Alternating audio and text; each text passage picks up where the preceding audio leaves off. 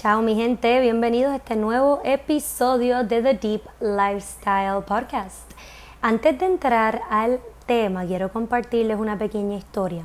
Esta mañana me senté a grabar este podcast y cuando terminé no sentí que tenía todos los componentes, tenía la parte del testimonio, de la anécdota, ¿verdad? Pero no tenía esa parte que para mí es tan importante de ok, esto fue lo que me pasó, pero mira, vámonos un poco más deep y mira, esto es lo que en verdad estaba pasando y te doy unos consejos. ¿Qué pasa? Termino de grabar el podcast con ese sentimiento que es como que mm, quizás este no es la versión final, déjame seguir indagando. Y no hago más que abrir un libro que me estaba leyendo, ¿verdad? Para continuar mi lectura y me dio exactamente lo que necesitaba compartirles. ¿Ok? Solo quería compartirles esto porque son tiempos de mucha duda y a la vez de mucha fe que debemos cultivar en momentos de duda. Así que no dudemos nunca que la vida, Dios, el universo nos dará exactamente lo que necesitamos cuando lo necesitemos. Habiendo dicho eso, sin más preámbulo, comencemos el tema. Voy a empezar con un quote de un libro que se llama U Squared The Price Pritchett. No se preocupen, voy a poner todo esto en la descripción del podcast. Dice en inglés. Your historically most dependable behaviors can become the major obstacles to future successes. So, ¿qué quiere decir esto? Las actitudes, los pensamientos, las reacciones que son más comunes para ti pueden ser el impedimento más grande hacia tu éxito, sea cual sea tu definición de éxito, ¿verdad? Ok, ahora les voy a compartir mi anécdota sobre cómo este quote se hizo una realidad en mi vida y cómo mi testimonio les puede enseñar a ustedes de que, mira, siempre tenemos que estar atentos a nuestras emociones, cómo reaccionamos a ellas y cómo ellas pueden ser el vehículo para nuestra transformación. Pero nada, no los voy a abrumar. Comencemos con la pequeña anécdota, ¿verdad? Les voy a enseñar a través de esta historia cómo comportamientos que yo dejé pasar bajo la excusa de que yo soy así y pues no, no puedo cambiar porque pues yo nací así y soy así. Cómo esos comportamientos se amplifican y causan problemas y nos convierten en quienes no queremos ser. Lo he dicho repetidas veces en este podcast. Yo creo que yo vengo aquí a esta vida a trabajar la paciencia. Literalmente tengo cero paciencia. No lo estoy diciendo con orgullo. Y después de esta historia se van a dar cuenta que realmente me siento muy avergonzada este, de mi reacción ante el evento sucedido ayer, pero no me voy a adelantar. ¿Verdad? Bajo el pretexto de que yo soy así, este, pues, a la vez bastante consciente de que tengo que cambiarlo, eh, pensando que a través de la meditación va a ser mi salvación para poder tener paciencia. Así que a eso me aferro, ¿verdad? Y la meditación me ha ayudado a ser más pausada, a quizás no reaccionar tan intensamente como quería, etcétera, ¿verdad? So, primer paso, me doy cuenta de que tengo poca paciencia. Por ejemplo, me desespera cuando mi pareja no entiende lo que quiero decir de primera instancia y tener que repetirme. Eh, me molesta que la gente no procese las cosas tan rápido como yo las proceso, como si yo pudiese controlar lo que pasa en la mente de las personas. O sea, qué cojones, por no decir otra palabra. no, en verdad la dije, cojones. Este, entonces, ¿qué pasa? Eso fue antes de la cuarentena. Entramos a la cuarentena, ¿verdad? Que yo siento que la cuarentena es a nivel global, nos está preguntando la vida, Dios, el universo, ah, ¿de, de verdad tú has, tú has trabajado? ¿Tú has hecho los cambios a nivel alma para tú ser mejor persona? En mi caso, ah, tú has trabajado la paciencia. Ah, tú meditas ahora. Ah, ok, pues vamos a ver. Y así me sentí. Con el encierro, este, viendo a la, a la misma persona todos los días, este, pues tratando de trabajar desde mi casa, echar mi negocio para adelante, son muchos estresores, eh, en donde me di cuenta que pues no había trabajado la paciencia para nada. Sí había llegado a la conclusión de que si medito por las mañanas soy más paciente durante el día, Pero habían días que yo no meditaba.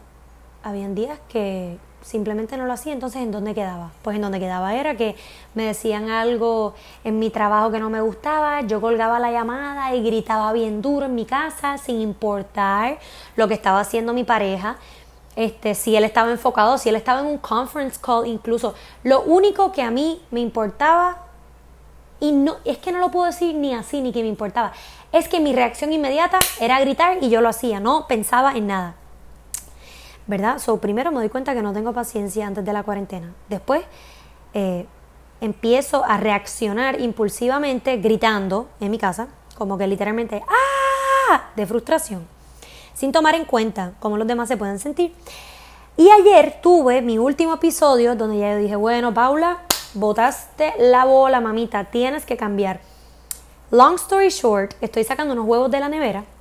Para los que me siguen en Instagram, compartí esta historia de manera cómica, pero realmente después de llorar, reírme, frustrarme, me di cuenta que esto es un comportamiento que no puede seguir. No, no es quien yo quiero ser. Nada, para hacerles el cuento largo corto, estoy cogiendo los huevos de la nevera, uno se me cae al piso, el otro se me cae de la mesa y el tercero lo restrayé contra el piso de la frustración. De ahí procedo a limpiarlo con el mapo. Me frustro tanto con el mapo porque huele a huevo y no me estoy justificando aquí. Estoy dejándole saber lo que pasó. Que tiro el mapo contra el, la bañera, perdón. Tiro el mapo contra la bañera, tiro la puerta del cuarto y me encierro al cuarto. O sea, un temper tantrum de una niña de tres años. Me da un poco de vergüenza decirlo, pero lo voy a compartir porque lo voy a compartir porque tiene una gran lección. Después de esto, y aunque me da un poco de vergüenza, realmente no me avergüenza tanto porque siento que a través de esta oscuridad, de este momento de furia, ansiedad y molestia, llegué a una gran realización, que eso es lo que les quiero compartir. Ok. So that escalated quickly, ¿verdad? Ese, ah, yo soy así, no pasa nada, al gritar, a tirar los huevos contra el piso. So ahora les quiero compartir lo que aprendí, el mensaje que me llegó esta mañana después de haber grabado este podcast por primera vez. Y todo esto que yo voy a decir lo aprendí del libro Spirit Hacking de Shaman Durek. Alta, altamente recomendado este libro. No lo he terminado, pero es que me encanta. Y siento que fue una señal divina del universo, dejándome saber, mira, esto es lo que tienes que incluir en tu podcast. Así que vamos allá, esto es un pequeño diagrama que he hecho aquí, así que bear with me. Básicamente el capítulo empieza diciendo que no nos enseñaron, nadie nos ha enseñado a manejar ni relacionarnos con nuestras emociones. En la escuela no nos lo enseñaron. Él da el ejemplo de que nos enseñan álgebra y, nos enseñan a memorizarnos fechas y palabras que nunca vamos a volver a usar, pero a manejar nuestras emociones, algo tan básico, no nos los enseñan. Y no piensen que estoy poniéndome de víctima. Ay, no, nunca me enseñaron a manejar mis emociones, así que voy a ser víctima de ellas toda mi vida. No, esto es un fact. No nos enseñan a manejar nuestras emociones. ¿O qué podemos hacer? ¿O qué es lo que pasa? Vamos a empezar por ahí. ¿Qué es lo que pasa? Que fácilmente nos acaparan, como me pasó a mí. Que no notamos ese espacio entre medio del evento que pasó a la reacción, a pensar y decir, ok, ¿cómo yo quiero reaccionar realmente dado a esta situación? Y él llama a este evento Emotional Reactivity, y yo lo traducí, lo traduje al español, reactividad emocional. So, ¿Cómo funciona? Recibimos una información, en mi caso, que los huevos se cayeron al piso, y tenemos una respuesta emocional, que es cómo interpretamos, expresamos y aprendemos de nuestras emociones, ¿verdad? ¿Okay? Importante. Esa respuesta emocional tiene dos vertientes. Podemos o aprender o reaccionar. Si aprendemos de esa emoción que acaba de salir, ¿verdad? Que acaba de florecer, nos damos cuenta que las emociones están aquí para ayudarnos a evolucionar. En vez de yo tirar los huevos al piso, yo me pude haber preguntado, oye, ¿por qué esto me molesta tanto? ¿son realmente los huevos? Si yo me hubiese hecho esa pregunta, yo hubiese llegado a la conclusión que llegué a ella a la noche, después de haber pasado un día de mierda, porque el día de ayer mío fue tremenda fucking mierda, por la mierda de actitud con la que comencé mi día. Yo pude haber entendido que es que yo estaba estresada por demás, con mi nuevo website que aún no había sacado y que tenía pendiente por sacar.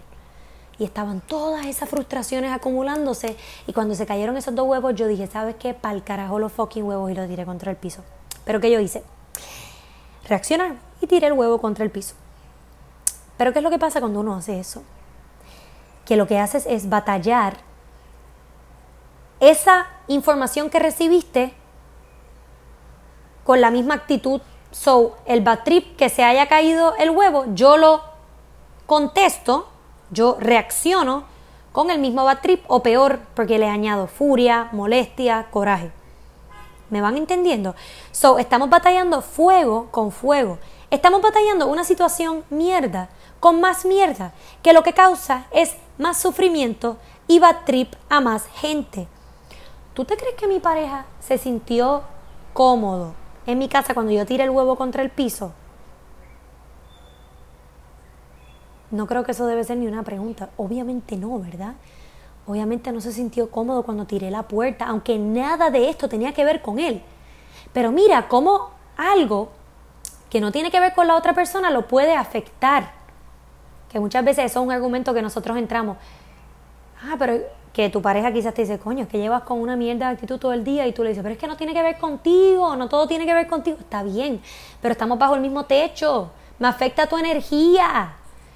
Incluso si tu mamá te llama ese mismo día y escucha tu mierda de actitud, la va a afectar a ella también. ¿Me van entendiendo? Y no solo vas a afectar a la gente que tú tanto quieres y tanto amas, sino que te van a llegar más situaciones así porque estás emanando esa frecuencia. Y les voy a dar el ejemplo de mi día. Se cae el huevo, hago el papelón, whatever. Obviamente después de ahí mi día fue tremenda porquería. Al punto de que me tuve que dormir un nap cuando llegué a mi casa porque no pude sentarme a trabajar porque tenía la mente todavía enfocada en el huevo y porque mi cocina todavía olía a huevo. Me acuesto a dormir, me tuve que ir a hacer ejercicio para que se me fuera la mierda de actitud. Incluso así no se me fue. yo literalmente por un evento dañé todo mi día, dañé toda mi interacción con mi pareja. Porque él estaba todo el día diciéndome como que loca, pero ya pasó el huevo, como que pasa la página y yo como que es que tú no entiendes. O sea, como si fuese la gran cosa, que se me haya caído un huevo al piso. Así que creo que ahora, con todo este tiempo que tenemos en la cuarentena, de que analicemos nuestras emociones, por qué las sentimos y cambiar nuestra reacción, porque cuando cambiamos nuestra reacción, nuestra vida cambia, las cosas que llegan a nuestra vida cambian y podemos manifestar eso que tanto deseamos. Como me pasó a mí esta mañana, que necesitaba esta conclusión para cerrar el podcast y me llegó sin yo buscarlo. Así que con eso los dejo, mi gente. Ah, mentira, los voy a dejar con un pequeño quote del libro. Déjame encontrarlo. Regreso en breve, un minuto.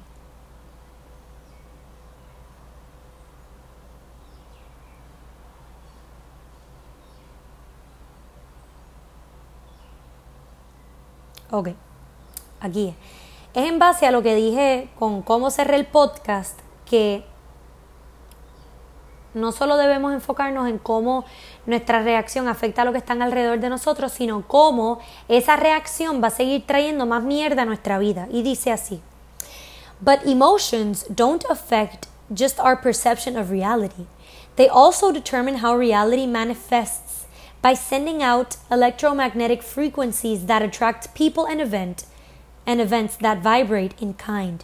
Like when we are feeling frustrated and impatient, the universe sends us red lights and detours and interruptions and complications because the emotional frequencies of impatience and frustration are attracting matching experiences. Y esto para mí es lo más importante del quote.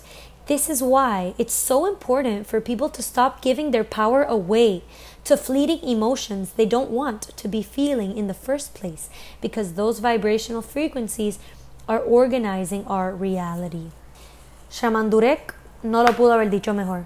Con eso los dejo, mi gente. ¡Buen día!